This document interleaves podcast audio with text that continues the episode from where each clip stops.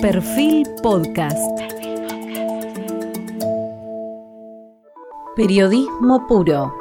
Jorge Fontevecchia en entrevista con el dirigente social Juan Grabois.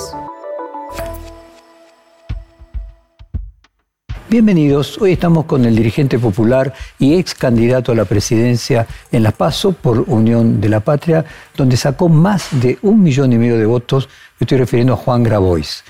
Juan nació en San Isidro en 1983, es licenciado en Ciencias Sociales y Humanidades por la Universidad de Quilmes y abogado por la Universidad de Buenos Aires.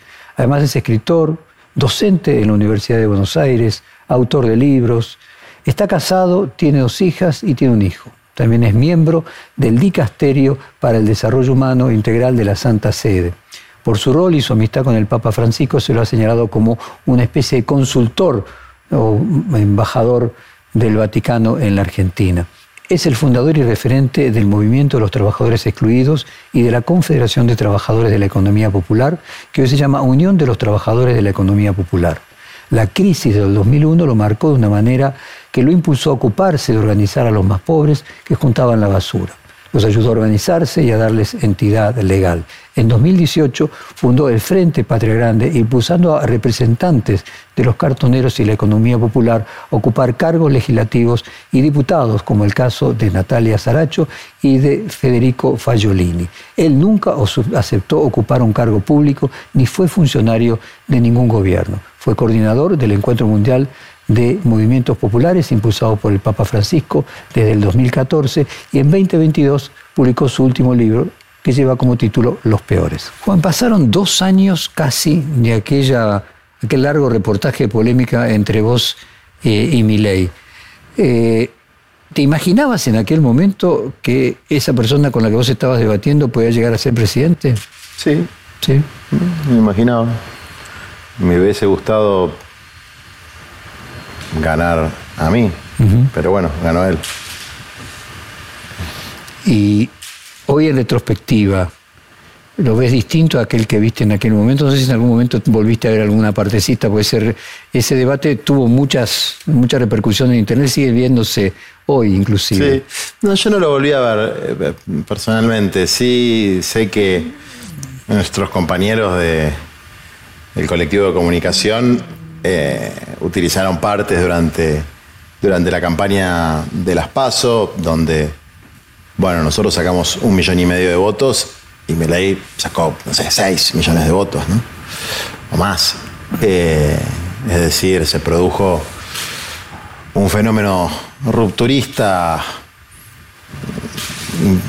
imprevisible, no tan imprevisible en las últimas meses, semanas, pero un fenómeno disruptivo del establishment político por derecha, en términos reaccionarios, que era lo que nosotros queríamos producir desde una perspectiva humanista.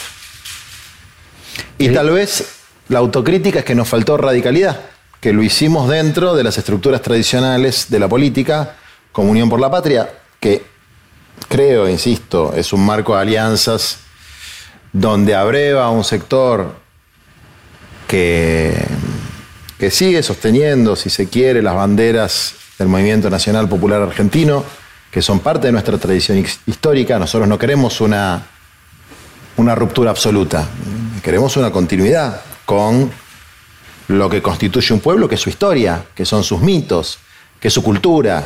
Es decir, no creemos que la historia empieza cuando nosotros llegamos y mis perros, por hacer la metáfora con mi ley, no tienen solamente nombres de pensadores extranjeros, no, y extranjeros, sino está arraigado en nuestra cultura nacional, rioplatense, latinoamericana, también en la universal, pero nosotros tenemos patria, tenemos historia eh, y mm, tenemos un pueblo.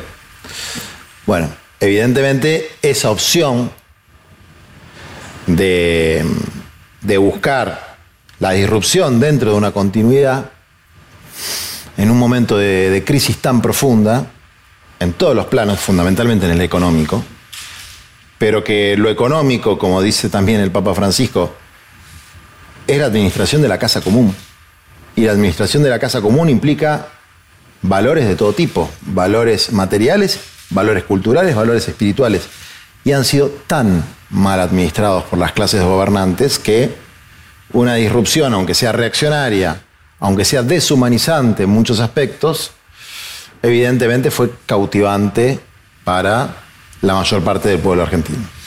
¿Imaginas que se puede producir una disrupción en el sentido distinto ideológico y vos mismo pensás que puedes encarnarla y vas a intentar ser presidente en un futuro? Yo voy a intentar ser presidente en un futuro, intenté. Eh, si no soy yo, como, como planteé en esa ocasión, una mujer o un hombre de nuestra generación, y cuando hablo de la generación... ¿Cuántos un- años menos que mi ley tenés vos? Y, Él tiene 53, creo. y yo tengo 13 años menos, yo tengo 40. A ver, hay generaciones que se formaron en determinados modelos mentales. ¿no? El modelo mental de los 90, un modelo mental exitista y consumista, generación Milley. Y hay genera- una generación que se formó en el modelo mental de la Guerra Fría, que es, Yo. bueno, No. y- y es un modelo mental, sobre todo en la política, que, que tiene consecuencias en cómo se ve la vida.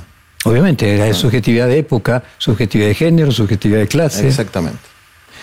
Y ahora, esto quiere decir que... ¿Y la, y la tuya qué sería? La de Del el 2001. 2003, 2001. 2001-2003. ¿Eso quiere decir que es mejor? Pero de ninguna No, manera. claro. Yo te voy a decir una cosa. Es más, el enriquecedor sería la síntesis Desde de luego. todas esas visiones, claro. ¿Por qué nosotros no tenemos jefaturas superiores a los 40, 41, 42 años? Como un anticuerpo. Porque, por ejemplo, hay algo muy propio de la Guerra Fría, que uno lo puede ver en las películas de espías o en los libros de lo que pasó durante la dictadura acá con los infiltrados, desde Astiz hasta las conducciones infiltradas de diversas maneras de las organizaciones revolucionarias, digamos, ¿no? Es decir, los tejes y manejes de las grandes potencias. Una men- mentalidad conspirativa, por un lado, y manipulatoria. Y de utilizar como peón a otros, como carne de cañón a otros. Entonces, como anticuerpo, no queremos jefaturas de otra generación. Ahora, hay gente de nuestra generación, poco más y poco menos, que no tiene ninguna formación política, que no tiene ningún compromiso ético, que es absolutamente eh, frívola y que toma una pose como si fueran comprometidos como aquellos militantes de esa generación que dejaron la vida. Bueno, es decir, la edad no es ninguna garantía, puede ser únicamente un anticuerpo. Juan, hablando de cambios generacionales, ¿te sorprendió eh, la relación que por lo menos se mostró por televisión en la asunción de Milei entre Cristina Kirchner y Milei tan contrastante con la de Cristina con Macri, que era de su propia generación? No, no, no me sorprendió. Me, me pareció... A ver, hay que separar la obra del autor. ¿Quién es obra y quién es autor acá? Bueno, autor es Milei, y la obra es el programa económico. Entonces, esa era una ceremonia donde lo que, apa- lo, lo- lo que aparecía... Pensé que ibas a decir Macri era el autor intelectual y Milei era la obra. Bueno, Macri tuvo, hizo una maniobra muy. En un momento dije la palabra inteligente y no es una palabra correcta, muy astuta. Muy astuta. De rápidamente y mafiosa. Mafiosa no en el sentido delictivo del término, sino en el sentido del método. Es decir, Macri no funciona como un líder político, sino como un jefe mafioso. Porque si él fuera un líder político, del PRO, de Juntos por el Cambio, hoy el presidente sería Rodríguez Larreta, que fue el que ganó las elecciones a medio término. El gobernador sería Santilli. Pero él decidió aplastar a su propia gente. Y rápidamente, un tibio apoya a Bullrich y abraza a Milei para garantizar un triunfo que tal vez hubiese pasado del mismo modo. Pero lo abraza Milei después de que Milei eh, pierde las generales o sale. Pero que le gana a Bullrich. Pero que le gana a Bullrich. Rápidamente. Es decir, y con un entusiasmo muy superior al que demostró en la campaña de su propio partido. A eso, digo, en eso Macri tuvo astucia de mafiosidad. ¿Por qué digo mafiosidad? Porque no es de propio de un dirigente político. Él no estaba desarrollando una política constructiva, sino una estrategia de aplastamiento de sus rivales internos y de eh, construcción de poder. Pero cuando decía lo de la obra y el autor, mi ley, autor, no obra, porque mi ley persona. Mi ley persona, porque lo que va a desarrollar, lo que encara mi ley como programa político-económico, tal vez sea la mayor catástrofe social, esta es mi predicción, desde que yo tengo uso de razón. Las medidas que anuncia Caputo son de una crueldad para el hombre y la mujer de a pie, y no solamente para las capas más empobrecidas de la sociedad. A la clase media le han dicho, señor y señora, usted a partir de este momento es pobre, jódase. Y dichas con una frialdad y con una falta de empatía eh, psicopática. Esa es la obra. Pero el autor es un hombre muy particular, con sus excentricidades, con sus momentos, sus momentos. Que puede hasta caer simpático, decís vos. No, que, yo te voy a, a la gente le molesta porque le molesta. Ahí, en la política pasa una cosa, la verdad molesta. Entonces yo digo, cuando, cuando... Bueno, hay un ensayo de Ana Arendt sobre la relación de la mentira y la política, ¿no? ¿Y qué dice? Y que sí, que es intrínseca la política. Y yo no, no, Entendiendo la política como ejercicio, está bien. No, no estoy, no Era parte de, tu disrupción también. pero a ver, si a mí me llama mi ley y si se solidariza con lo que pasó, cosa que hicieron muy pocos dirigentes de nuestro propio campo. Algunos incluso lo pusieron en Twitter y no me llamaron. Raro. Eh, y el tipo se solidariza. No, lógicamente tenía que reconocerle que tuvo una acción pero aparte meritoria. Te voy, a, contar una infidencia. No sé si le va a caer bien o mal, la verdad, no me importa, porque, como decía Artigas, con la verdad no ofendo ni temo. Y se disculpa por haberme dicho ladrón en un video en el último tramo de la campaña. Nunca me pasó, me han dicho de, de todo, tirios y troyanos. Es más, me ponía a recordar, yo alguna vez que insulté a alguien mintiendo, porque a veces insulto, pero sin mentir. Estoy tratando de hacer memoria. ¿Le pedí perdón? Porque hay que hacer eso. Hay que hacerlo. Bueno, ahí tenés al autor.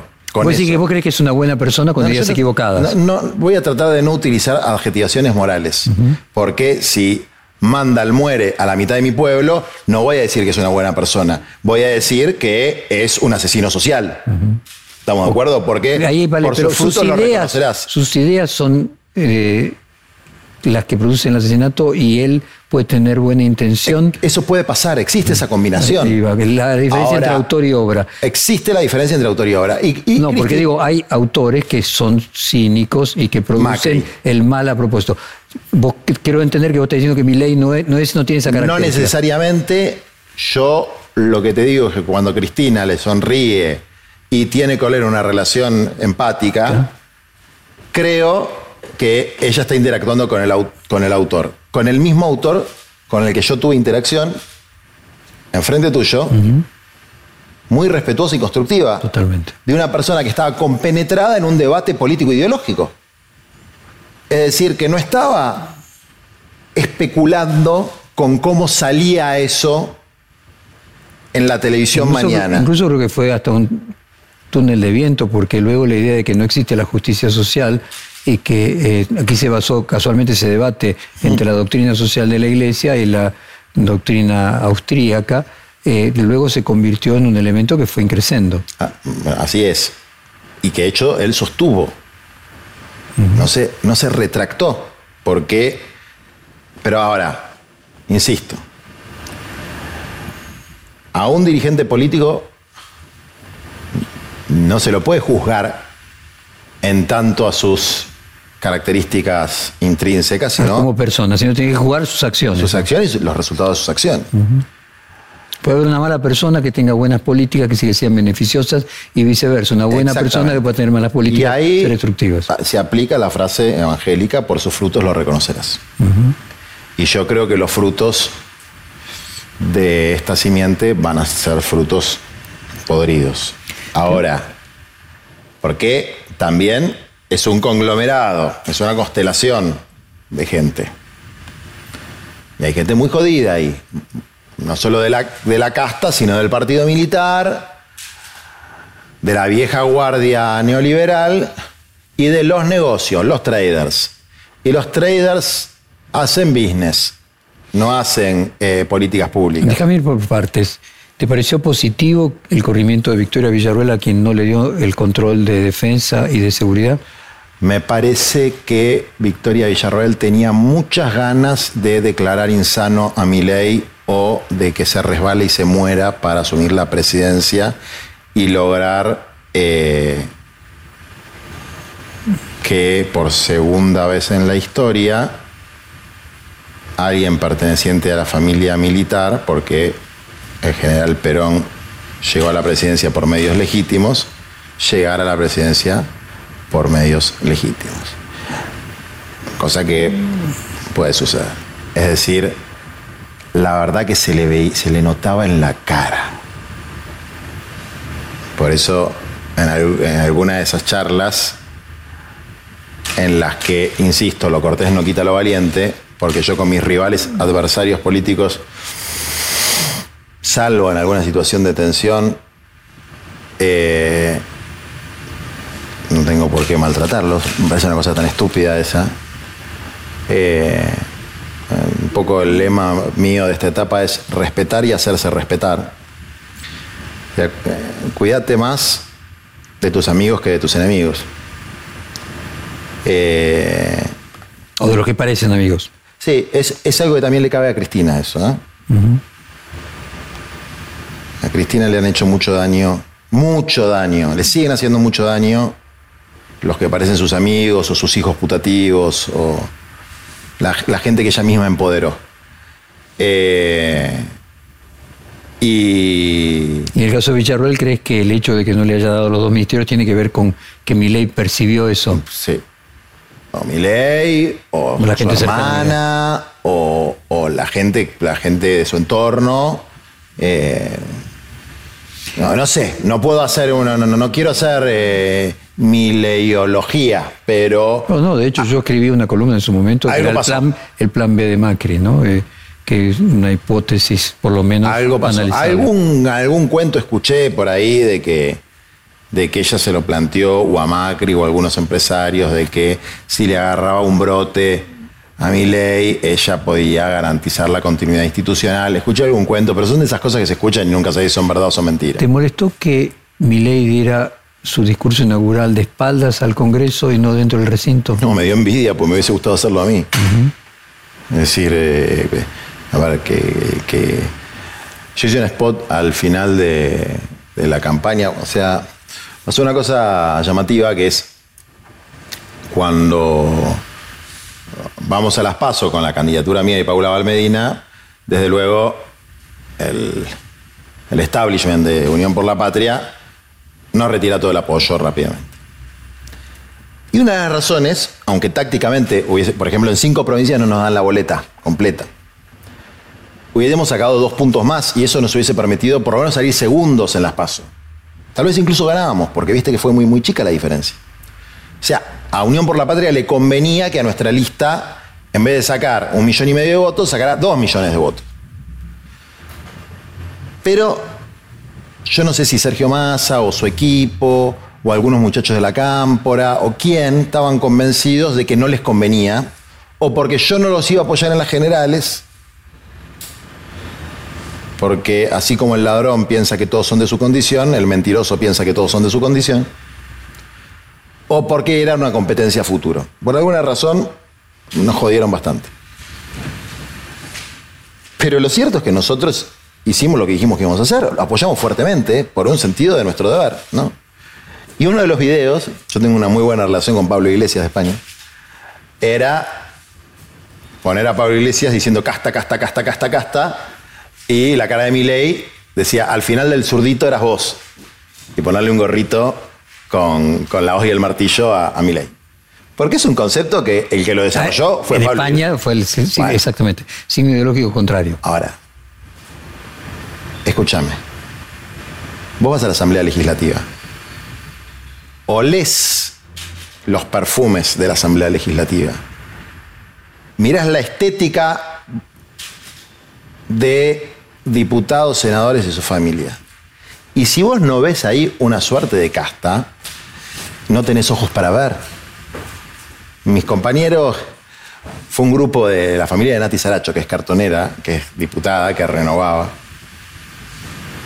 y que obviamente estaba ahí. El Gordo Sánchez, paso, el que organiza la Navidad de los Pobres, que vamos a hacer como hacemos todos los años, con Milei, con Alberto, con Macri, desde 2016. Eh, me dice, che, nos está mirando mal acá. Grabó y me dice, nos está mirando mal acá. ¿Quién, gordo? Eh, deben ser estos de Milei. Y saco una foto. y no eran los de Milei. Están mezcladitos. Ya reconocí unos cuantos que no eran de Milei. Entonces, bueno, ahora se incorporaron a la casta los de Milei. Porque ahora ya son amigos, ¿no? Pero hay una... ¿Qué, hace esto de hablar, hablar de cara al pueblo y no a la representación formal mm. que no es real? Bueno, son cosas que me hubiese gustado hacer a mí. Eso, te escucho y digo, en el fondo Juan está pensando que la campaña de Milei era la campaña con sentido ideológico inverso que tendría que haber hecho él eh, y que en el fondo eh, Milei le roba eh, ese concepto de casta, ese concepto iconoclasta, ese concepto inclusive generacional, disruptivo y que se va a un extremo, pero en el sentido opuesto. Te voy a agregar dos elementos. Dale. El primero es que mi ley puede hacer eso a partir del apoyo de un sector, no de la totalidad obviamente, pero de un sector del poder económico. Y lo segundo es que lo hace con el apoyo de una ola internacional, que es una ola que no podríamos llamar conservadora, pero sí reaccionaria. Vox, Trump, Bolsonaro, por dar algunos ejemplos, que tienen muchas diferencias entre sí. Por ejemplo, en geopolítica, Elon Musk. No, pues no necesariamente, vos tenés eh, eh, también que Boric en Chile, eh, en su momento una línea izquierda y fuera de la política, aunque no generacional, tenés ejemplos en Perú, ejemplos en Colombia. No, pues vos me, decís que hay otra una contraola también. Digo que al mismo tiempo hay ejemplos de mm, personas disruptivas en la política que no necesariamente son de derecha extrema. No, no, no por eso. Pero yo te digo, hay una ola. Hay una ola que es de eh, extrema derecha y otra de personajes disruptivos, que pueden ser de derecha o de izquierda. Son personajes, vamos a decir, excéntrico, fuera, de la, fuera de la campana de Gauss, en el que vos estás. Y digo, no me parece una... Hoy lo miro en retrospectiva, ¿por qué se me ocurrió hacerte a vos junto con mi ley? Pero, pero para, que te, para que te termine el concepto. Dale. Estos personajes o, estas, o esta corriente lo vio a mi ley, lo levantó a mi ley y lo adoptó a mi ley. Los presidentes progresistas de izquierda, como no contaban con ese apoyo. Bueno, lo, y lo apoyaron a masa en, términos de la campaña. ¿Por qué? Porque fue el que, el que eligió la política argentina, digamos. Eh, entonces, tuvo algunas ventajas competitivas, pero claramente el diferencial es que yo venía de apoyar, y lo digo reivindicando ese apoyo y al mismo tiempo haciendo una autocrítica. a un gobierno malísimo. Es decir, nuestro partido fue uno de los partidos que cofundó el Frente de Todos. Y aunque yo no haya tenido un solo cargo público en mi vida, ni en este gobierno ni en ninguno, mi gobierno anterior, digamos, la verdad es que fui parte de la coalición política. Es decir, estaban votando, aún los que me votaron, por más crítica que haya sido mi voz dentro del Frente de Todos, a uno de los candidatos del Frente de Todos. ¿Hubiera sacado más votos fuera del Frente de Todos? No lo sé. ¿Pero te lo planteaste, te lo preguntaste? como una hipótesis plausible. Me lo planteé, pero hubiese sido eh, ir contra mis convicciones, porque hubiese favorecido a las opciones de derecha. Entonces, como nosotros no creemos ni que la historia empieza cuando llegamos, ni que tenemos que hacerla nuestra sectariamente, digo yo, hoy puedo plantear cosas mucho más abiertamente de, por una cuestión de ética de la responsabilidad, de que lo, lo, que hubiese planteado antes. Y voy a ir haciendo estos planteos de la manera más constructiva que pueda, porque creo que hay dos caras en esta situación que vimos ahora. ¿no? Esta situación es como, vamos a decir, hace un par de años, un sector de nuestra población, casi vamos a decir siete, seis, depende para qué sector, para algunos más incluso Entró cual Dante con Virgilio al infierno. Abandona toda esperanza. La chatte ogni speranza. Entró. Y ahora estamos entrando todos por esa puerta. Te escuché en varios reportajes de esa semana citar a, a los círculos del infierno, a Dante, a Virgilio. Y mi pregunta es, también es otro punto de contacto con mi ley. Me acuerdo de la frase del pedagogo brasileño Paulo Freire de que la fuente del opuesto es el opuesto. O sea, también vos tenés un componente eh, místico muy superior que la mayoría de los políticos. En tu caso, un sentido contrario eh, al de él. Eh, por eso vos fíjate, yo había planteado la escuela vaticana y la escuela austríaca. Pero las, las contracaras son casi perfectas. Hay. Algo, de eso de ¿Qué, ¿Qué te hace reflexionar eso? Es decir, parece el espejo invertido. Eh, Hay puntos de contacto. tendría que haber hablado con mi perro muerto. Eh, pero. ¿Tenés perros, ¿Tenés perros con nombres de próceres, aunque sean argentinos? No, no, yo, soy, yo soy bastante más. Eh, simple. Simple, sí. O sea, mis excentricidades son. No, no, no, no, tengo, no tengo tantas, tantas excentricidades. Me, faltó un poco de eso, pero. Pero sí tenés. Por eh, ejemplo, te voy a decir otra, para, para que tengas en tu lista de coincidencias. El tipo cierra la campaña. ¿Me, eh, escuchaste estas eh, este, porque me parece un, hallazgo. Esto, lo venía hablando con un compañero, pues justo salió el tema, una canción, íbamos escuchando la radio. Macri gana mirando a una cámara como esa diciendo pobreza cero. Mentiroso, sabía que no iba a lograr pobreza cero. Con la canción de Tambiónica, una canción pastillera, bolichera, de cancherito, que Noche Mágica Ciudad de Buenos Aires, bien porteña. Alberto, a los hippies durante toda la presidencia, con Espineta, solo se trata de vivir, es decir, yo estoy en la mía, relajado, diciendo, y vamos a empezar por los últimos para llegar a todos, me duele el hambre. Bueno, uno te clavó siete puntos más de pobreza, el otro te clavó siete puntos más de pobreza.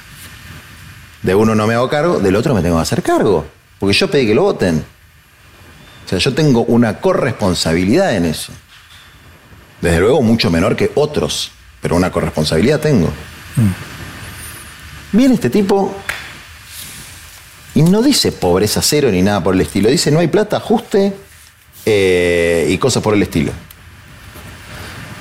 ¿Y sabes con qué tema cierra la campaña?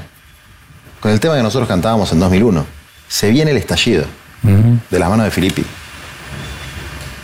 Entonces, efectivamente, nos choreó los símbolos. como la última vez que lo vi a Pablo Iglesias en hace poco que estuve por allá, le decía, dejen de inventar cosas porque nos la chorea a la derecha, porque Macri nos había, le había robado el sí se puede, que ellos lo usaban mucho, el sí se puede. Eso el movimiento de los indignados lo usaba mucho. Bueno, acá, insisto, y esto lo decía, ¿cómo se llamaba el que escribió La Nación Latinoamericana? Eh, Abelardo Ramos decía, a veces América Latina es un espejo invertido de Europa. Es decir, lo que en Europa es progresista, en América Latina se vuelve reaccionario. ¿Te acordás?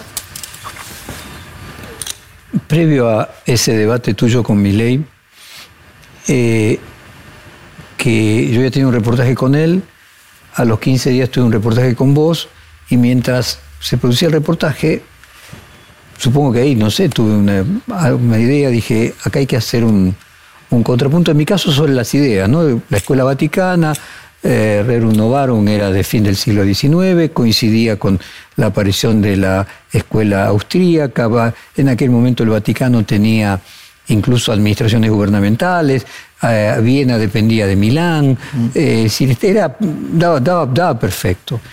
Eh, entonces cuando salimos, terminamos el reportaje, yo te dije, che, tengo una idea que es hacer una polémica con vos, con Milei, que Milei en aquel momento no era ni siquiera, eh, había obtenido creo que 300.000 votos, había 15% de la ciudad de Buenos Aires, una cosa así. Era una figura de ascenso, pero era como vos, una figura de ascenso que nadie hubiera imaginado dos años antes que podía ser, por lo menos yo no lo podía haber imaginado.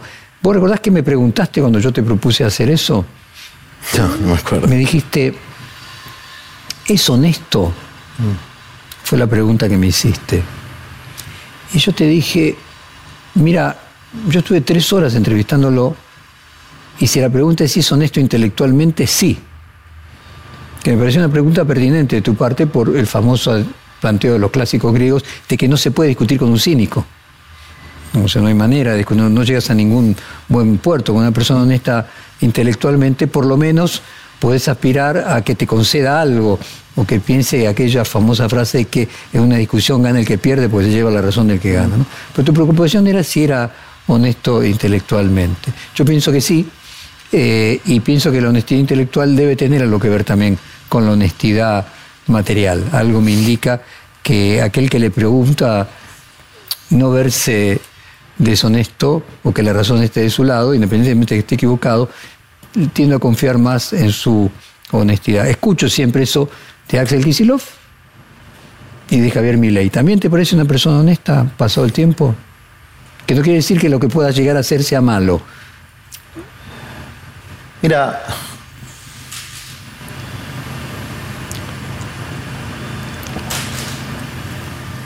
em, no decir la verdad no es mentir, ¿no? Entonces me voy a abstener a contestar esa pregunta, porque ya sería como, como conceder demasiado. Ok. Y te voy a explicar por qué. Porque me parece tan criminal el programa económico que referirme a, características personales, por positivas que sean, eh, no, le veo sentido. ¿Por qué? Eso te, entiendo. Déjame que yo te, te cuente yo pienso que si eh, lo que él lleva adelante no le sale, eh, no creo que vaya a cambiar y poner en funcionamiento como Rucho Marx, estas son mis ideas, si no le gusta tengo otras. Ah, pienso lo mismo que vos. Creo, creo que él no va a cambiar. Pienso lo mismo que vos y eso puede ser eh, bueno, malo, malísimo o pésimo. O sea, puede ser bueno si él dice esto que yo quiero hacer no se puede, convoca una asamblea legislativa. Y renunció. Y a otra cosa. Pero que no creo que él se va a adaptar ah, a hacer lo que la sociedad le pida si es algo distinto a lo que él cree. Eh, puede ser malísimo si lo quiere hacer con forceps. Eh, es decir, el problema de respetar y hacerse respetar es, yo respeto la voluntad mayoritaria del pueblo. Ahora, la legitimidad tiene que ser de origen y de ejercicio. Y además, existen normas que están por encima del breve mandato presidencial de cuatro años, que son la Constitución, los tratados internacionales con rango supraconstitucional y las leyes. Y él ganó las elecciones diciendo que iba a respetar la vida, la propiedad y la libertad de la gente. Y por ejemplo, el salario es un derecho patrimonial y entra dentro del marco de los derechos de propiedad. Congelar, como hicieron, el salario social complementario, devenido de una ley votada por unanimidad en ambas cámaras, que básicamente es la confiscación del 80% de los ingresos de 1.300.000 personas, porque todos suponemos que va a haber un 80% de inflación en los próximos tres meses, le están confiscando al congelar algo que se indexa por el salario mínimo, el pan a 1.300.000 personas. O sea, ese 80% de inflación no es que es bueno, el 80. Pero, pero, pero quitarán el 40. Estarán el 40, tenés razón. Pero le están confiscando una parte importante.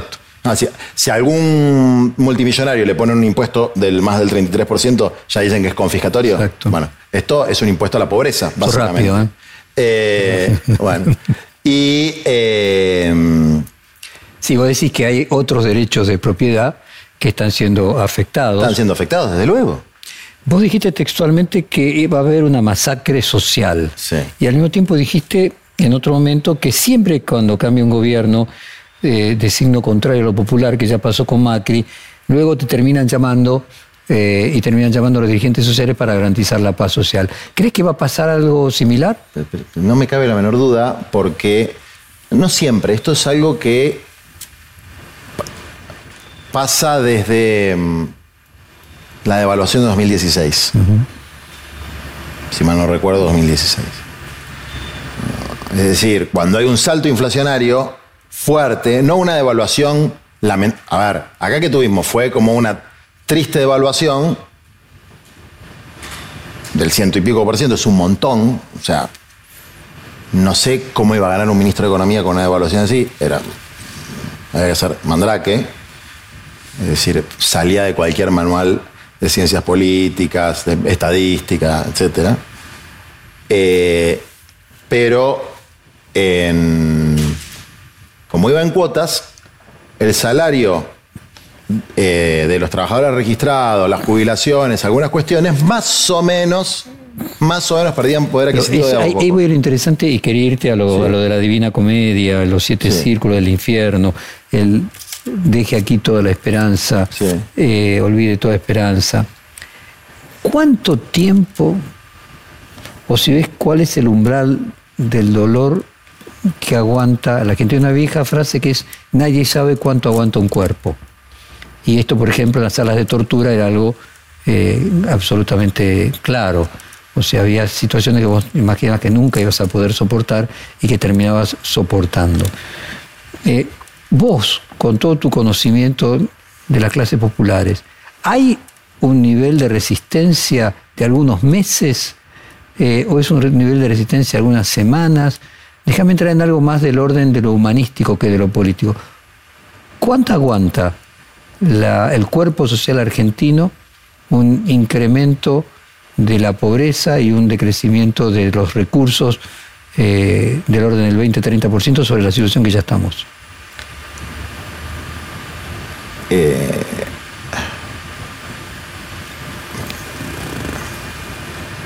aguantar, a ver, hay una respuesta, hay varias respuestas a eso para mí. Hay una que es la más triste, que es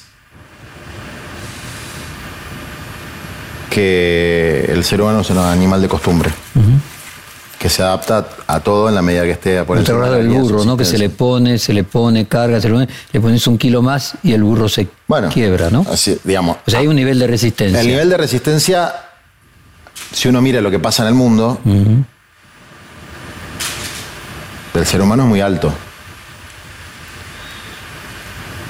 Pero no, no tenemos por qué embrutecernos y animalizarnos al punto de acostumbrarnos a un pueblo que sufra, eh, padezca hambre, que padezca indigencia, que padezca situaciones terribles como las que ya hay y que se van a empeorar. No tenemos por Ahora, esos niveles, perdóname que te interrumpa, se dan en países que vienen con una historia, una cultura de padecer esos niveles de pobreza distintos a los nuestros. Una sociedad como la Argentina, me refería, ¿cuál es el, el, umbral de dolor que podría soportar. Esta cultura, ¿no? Siguiendo el razonamiento, es venimos en un tobogán y el arenero no se ve. Ahora, ¿qué es lo que creo yo? que el tobogán del arenero que no se ve, de repente parece que vino la motosierra y corta el tobogán y hay un precipicio. Y yo la verdad que creo que el pueblo no se lo va a bancar al precipicio. Porque ir deslizándose de a poco por el tobogán, que es como ir muriéndose lentamente por el monóxido, que es... Hay un ejemplo claro que se usa en economía, que es la rana en el agua. O sea que si la rana se coloca en una eh, olla de agua fría y se lo va calentando, la rana muere y pues se, va acostumbrando. Mientras que si uno lo tira en agua hirviendo, la rana salta. Bueno, es, exactamente. Entonces, yo creo que la rana va a saltar. Le guste o no le guste a los dirigentes. Esto no es un problema de dirigentes. Yo te decía esto, que nos van a llamar, porque no hay forma de hacer llegar los alimentos a los lugares en los que el mecanismo que decidieron utilizar para la contención, que es una palabra espantosa, que es un sinónimo de la palabra represión si vos lo buscás en la Real Academia Española. Es la palabra bonita que sustituye la palabra represión. Si vos contenés algo no le permitís desarrollarse. Vos decís, bueno, lo contengo en lo inmediato, pero si es permanente es un espanto para la contención de una situación de hambre, el único mecanismo es este. Y nosotros podríamos decir, digo nosotros porque históricamente vengo de los movimientos sociales, yo hoy pertenezco a una fuerza política, soy presidente de un partido político y nosotros tenemos una teoría de la organización donde las conducciones de los movimientos sociales, de las fuerzas políticas y los funcionarios públicos tienen que tener independencia y autonomía, no pueden reforzarse constantemente entre sí porque si no el Estado se convierte en un botín, la política utiliza a los pobres de decorado, etcétera, etcétera. Eso es para charlarlo a largo un día porque hemos desarrollado una teoría de la organización para no convertirnos en la cosa putrefacta que es la política. El reportaje que yo te hice eh, era Macri presidente por recomendación de uno de sus vicejefes de gabinete. Eh, te pregunté si el éxito de tu tarea es que fuera innecesaria en el futuro. Es decir, que la sociedad lograra un progreso en el que vos no fueras necesario. Eh, que si vos fueras necesario siempre, se estaría cumpliendo esto que vos planteás, que finalmente sería un, algo bien, contradictorio, porque lo que estarías es manteniendo el status quo de manera permanente. Exactamente. Lo que, o sea, eso sería la contención. Eh, exactamente. Lo que sí es transformador y es profundo y siempre va a ser necesario porque es digamos, tiene un valor subjetivo y en sí mismo es la organización de la comunidad, que es algo lindo, digamos, ¿no? Porque, pero la organización de la comunidad únicamente como elemento de contención del hambre, bueno, es, es a lo que nos llevó las malas decisiones, los malos gobiernos y la cultura del descarte. Entonces, ¿cómo van a hacer llegar los alimentos? No tienen la más remota idea, dentro de un mes, espero que menos, se van a dar cuenta que no tienen otra forma de hacerlo. Lo más triste es que van a terminar transfiriendo plata, porque tampoco tienen logística. Los proveedores de alimentos no les van a vender. Van a decir, vayan a comprar a los mayoristas. No lo pueden hacer por los procedimientos administrativos. No tienen los camiones. Van a decir, pero ¿cómo le voy a transferir plata a la Asociación Civil Ernesto Che Guevara? O a la cooperativa Néstor Carlos Kirchner o voy, a salir en los diarios. Van a terminar haciendo eso. O van a hacer un convenio con Caritas, pero que después Caritas le va a transferir la plata a la asociación. Es decir, no tienen otro mecanismo porque sabes lo que pasa en este país. Los que los únicos que se calientan por estar ahí con el pueblo que sufre somos las organizaciones sociales, insisto, tengo este esta desviación profesional, porque lo hice toda mi vida, aunque no es mi rol en este momento. Y esos son cientos de miles, sobre todo de mujeres, pero también de pibes de las universidades, de laburantes, que dedican con amor su vida a eso, a los que después de usarlos como la Cruz Roja, les dicen chorros. Le dicen, ustedes usan a los pobres. Entonces, uno podría decir, no, pero ¿sabes qué? Mira, jódete arreglate la voz. Que venga Toto Caputo a cocinar. Que venga Iñaki no sé qué garcha a cocinar. A ver si resuelven algún problema. no lo vamos a hacer. Y que llegado el momento va a ser más fuerte y, vas a ponerte a repartir comida. Pero obvio, porque, porque si la gente la necesita, ¿qué le vas a decir que no porque gobierna mi ley? Y después del otro lado, que esto es otra cosa increíble que me revuelve las tripas, tenés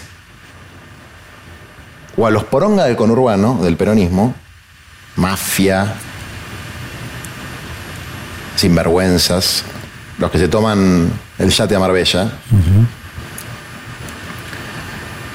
que tienen la caradurez de acusar a un dirigente social de sentarse a negociar con gente políticamente del otro palo, la comida que le van a dar a un comedor, y después unos chetitos que, si no fuera por Cristina, no ganan una elección en una sociedad de fomento, que se van al Caribe en medio de la pandemia a tomar cócteles, o cocktails, o como se diga,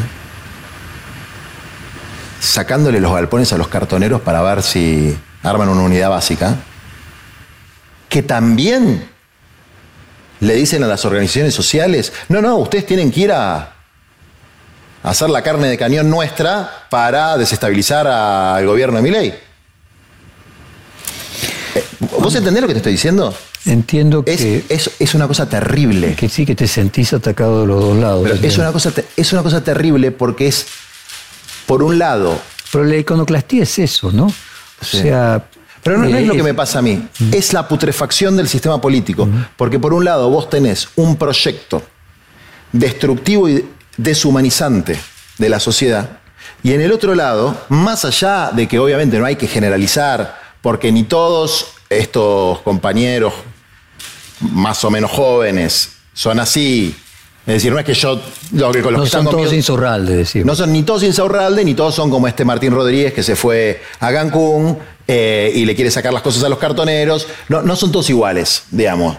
Hay, gente mejor, hay gente peor, y también entre los compañeros que están conmigo debe haber gente mejor y gente peor. Eso pasa en todos lados. Pero hay una lógica atrás, que es no hay doctrina, no hay formación, no se estudia, no hay compromiso con el pueblo, no se siente el sufrimiento de los pobres y hay una utilización, que es la gran traición del peronismo, del concepto de justicia social que se dice con el pico, pero no se sostiene con el cuero. Y del mismo modo, hay una especie de gran coraje de ser fuerte con los débiles y cobarde con los fuertes. Entonces, ¿qué es lo que se ha instalado en la Argentina?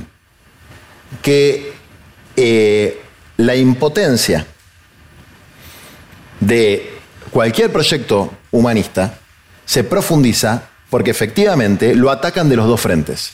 O te disciplinas al sistema de premios y castigos de la política botín, es decir, sos de ese formato, tenés que em, entrar en esa lógica. Me porque conozco eso desde hace muchos años, que es no estar, estar fuera de la grieta. Entonces te atacan de un lado y te atacan del otro. Pero digo, bueno, ese es el precio que hay que pagar para poder tener una posición ética. No, pero, pero lo mío es peor. Yo estoy adentro de la grieta. Y me pasa lo mismo. Y estoy dentro de la grieta. Es decir, mira. No, dentro de tu partido, eh, como vos estás planteando, tenés. Eh, personas que están, que te critican dentro de tu propio partido. Pero te voy, a, poner un ejemplo, mira. Vos sabés que hay, durante los gobiernos de Cristina, hubo funcionarios, jóvenes, no tan jóvenes, de tal organización, de tal otra organización, que se hicieron multimillonarios, que usufructuaron cargos. Y que después. Que sí les cabe el, calificativo de chorros. Para que les cabe todos los calificativos que después me los como yo. Que por ahí no los conoce nadie. Que siguen usufructuando cargos.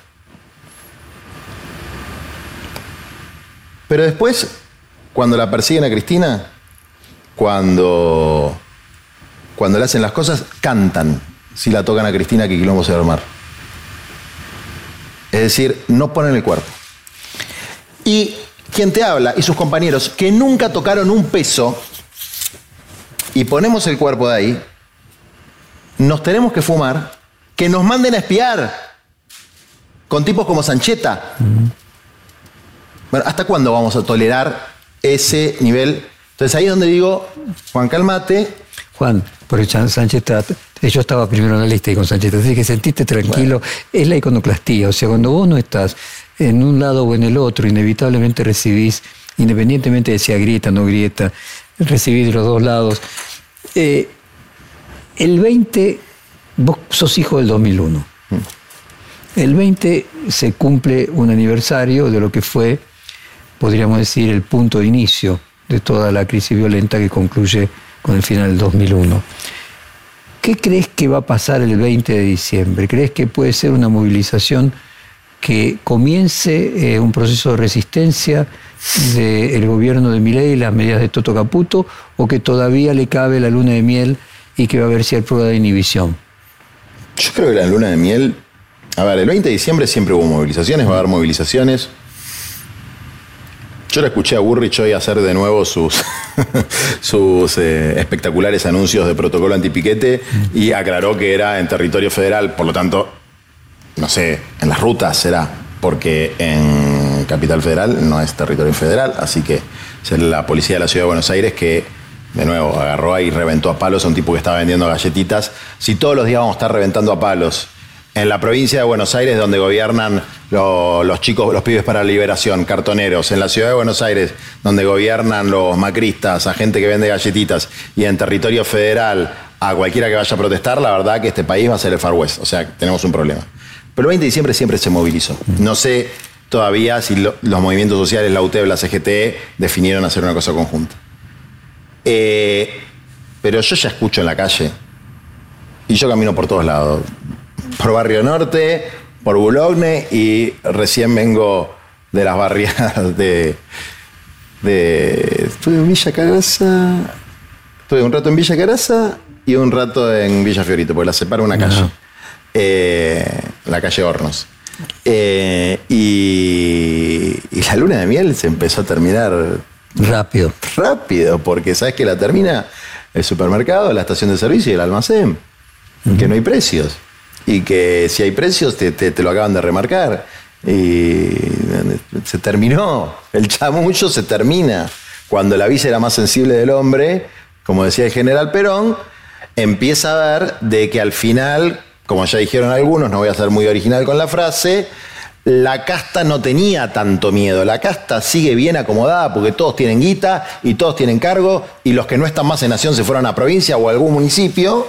Y si no, alguna cuenta bancaria o alguna mansión tienen en algún lugar, a los que cagaron fueron los laburantes y a la clase media. Entonces, eh, bueno, este señor, sabiéndolo o sin saberlo, les mintió, les vendió una fantasía, que era cagaron los privilegios de la casta.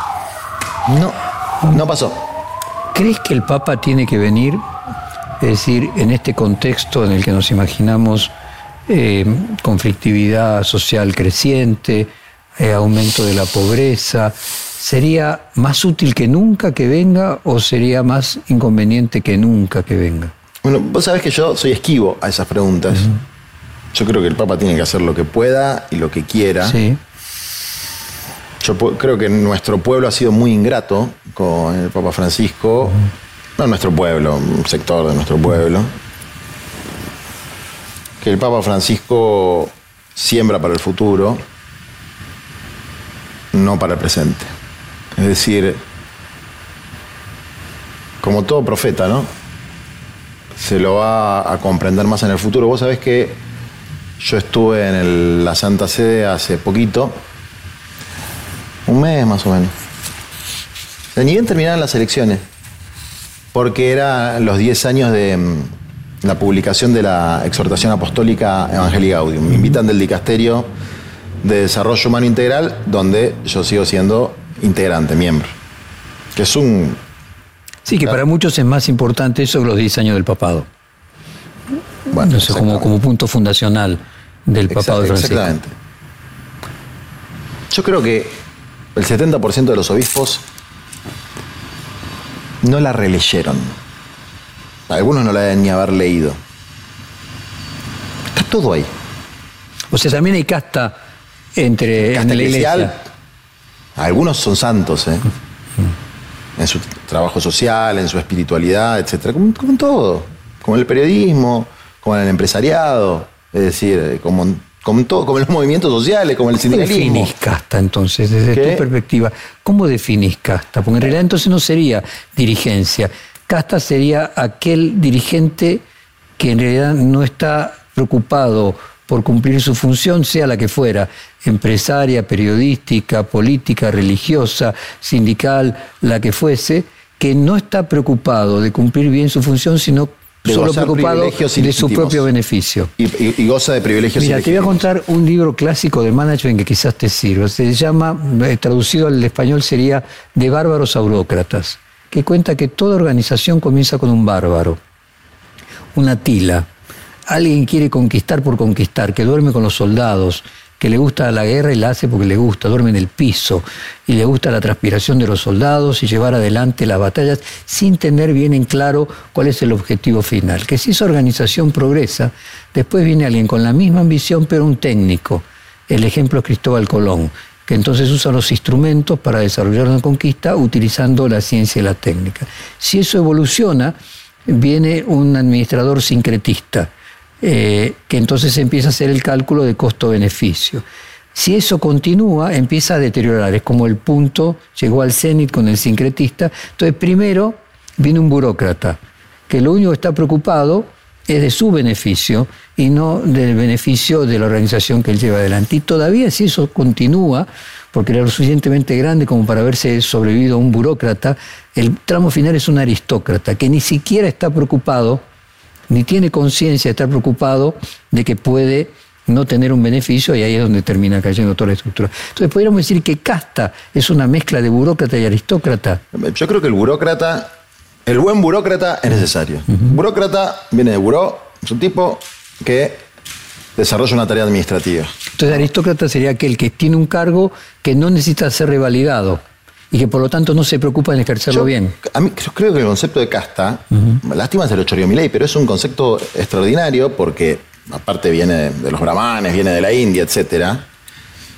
Porque, y tiene una mezcla de ese desprecio con el untouchable, ¿no? con, el, con, con el que no es de, de la casta o el que es de una casta inferior, que aparte uno lo puede ver muy bien Bueno, el descastado, claramente. En India, no sé si tuviste alguna vez la gente por la calle estirada en el piso, el 50% de la población. No, no lo Es- estuve, me contactaron en la este- Embajada India pero este- hoy, para, así que... Cuesta, eh, cuesta, te- eh, hay, que, hay que ir muy bien preparado porque llorás. sí, bueno, es algo que me... me- pero, pero a ver, 1.300 millones de habitantes, pasó a China. Sí, pero acá, a ver, el que no quiere entender que acá también tenemos nuestra franja de Gaza y que también tenemos un sistema social estratificado, eh, bueno, pero desde luego no es, no, no es la India. Pero el de casta implica ese desprecio de clase, vamos a decir, esa superioridad y ese privilegio ilegítimo. Y también implica ese elemento Pero es algo estratificado. Lo que el punto es, no tiene que poner en discusión su mérito para ocupar esa posición. No para hay, ponerlo en tipo, para chiste es muy bueno, lo del mérito. Porque el mérito y la meritocracia son dos cosas No, es distintas. otra ¿no? cosa. Ahora, ¿cuáles son los criterios de mérito, por ejemplo, de selección del el personal político y del funcionariado? Vos agarrás del gobierno anterior, de este, del gobierno de tal provincia, de la otra, del municipio, agarras ministros, ministras. De cualquier área. No quiero nombrar a nadie porque personalizar es despolitizar. Pero te podría decir varios. Trabajo, desarrollo social, hábitat. ¿Qué carajo sabe este tipo o esta mina de esto? ¿Cuántos barrios urbanizó? ¿Cuántas viviendas hizo? ¿Cuál es la explicación? Ah, no, se lo tenía que dar a tal intendente. Pero, ¿eso es una política? Eso no es política. Eso es otra cosa. Por eso creo que acabamos de definir con esta idea de bárbaros a burócratas o aristócratas, que en realidad eh, la mejor definición de casta, o la más útil, es aquel que está en un cargo sin tener el mérito para ocuparlo y sin siquiera preocuparse de aprender porque lo tiene asegurado. se repite a lo largo del tiempo. O sea que la repetición a lo largo del tiempo, sin concursar, finalmente termina construyendo una aristocracia transformada en forma de casta. ¿no? Ah, y yo digo, a ver, la selección. Porque la diferencia entre la aristocracia y la burocracia es que la, el aristócrata no tiene ni siquiera que preocuparse. Es, dado, está dado. Está dado. Ahora, yo te diría, hay una cuestión en las designaciones políticas. Fíjate cuando se habla de los varones del conurbano, es un título de nobleza nuevamente. Es, permanente, es algo permanente. Ahora, el, al varón del conurbano lo votan. Entonces yo tengo que respetar ese voto. Pero del mismo modo que respeto el voto de mi ley. Ahora, no te pases, papá. Es decir, existen constitución, existen las leyes, existen los derechos. Los descastados también tienen derechos. Los cartoneros también tienen derechos. La gente que no tiene vivienda también tiene derecho. Entonces, si yo me voy a pelear o sea, vos con la reta, porque viste que no respetaban a eso. Pero desde luego, pero no lo respetan ni de este lado ni del otro la General Paz. Entonces yo me voy a pelear, digo, en mi rol como dirigente social, en mi anterior, o como dirigente político, con todos los que no entiendan que ser humano es cualquiera. Entonces, si un intendente de la Cámpora, un eh, eh, intendente de los varones del conurbano, el jefe de gobierno de la Ciudad de Buenos Aires macrista o el presidente libertario considera que hay orcos, como dice Macri, que no tienen derecho ni a la tierra, ni el techo, ni el trabajo, nosotros vamos a hacer lo que en nuestra debilidad esté a nuestro alcance para pelear por esos derechos. ¿Una falta de respeto usar la palabra orcos? Es que es deshumanizar a los demás y llamar a eh, la Liga Patriótica, que vendrían a ser estos jóvenes que van a defender a mi ley, es una apología a la violencia colectiva, pero evidente. Eh, ¿Qué está diciendo? A ver, ¿no existe el monopolio de la fuerza como concepto del Estado? Prefiero a Patricia Bullrich diciendo su protocolo antipiquetes. Eh, que los orcos. Que, que, que, que, ese tipo diga que nosotros somos orcos y que él va a mandar a los jóvenes de bien a pegarnos. porque eso genera violencia entre ciudadanos.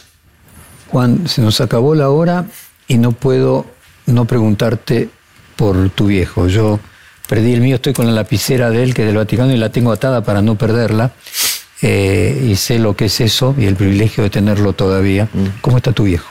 Mi papá está muy bien, está atravesando un tratamiento oncológico. Eh, el momento que nos tocó atravesar, la verdad que eh, yo en un momento me, preocupé de que le pase algo porque es un hombre de 82 años. Eh, y se... Que exaltó. Pero eh, que agarren a tu hijo y lo empiecen a... yo hubiera hecho lo mismo. Hiciste vos y la edad de él haría lo mismo que él hizo. Y mm, son cosas que como que se van naturalizando también en la sociedad. Está mal que, que, que, que se hagan esas cosas, digamos, ¿no? Pero pero bueno. Eh, él está bien. Él está bien y además eh, también, eh, digo, él está bien. Él está bien. Eso es lo importante. Juan, muchas gracias por esta hora de conversación. Como siempre, un placer. Gracias por estar acá. Perfil Podcast.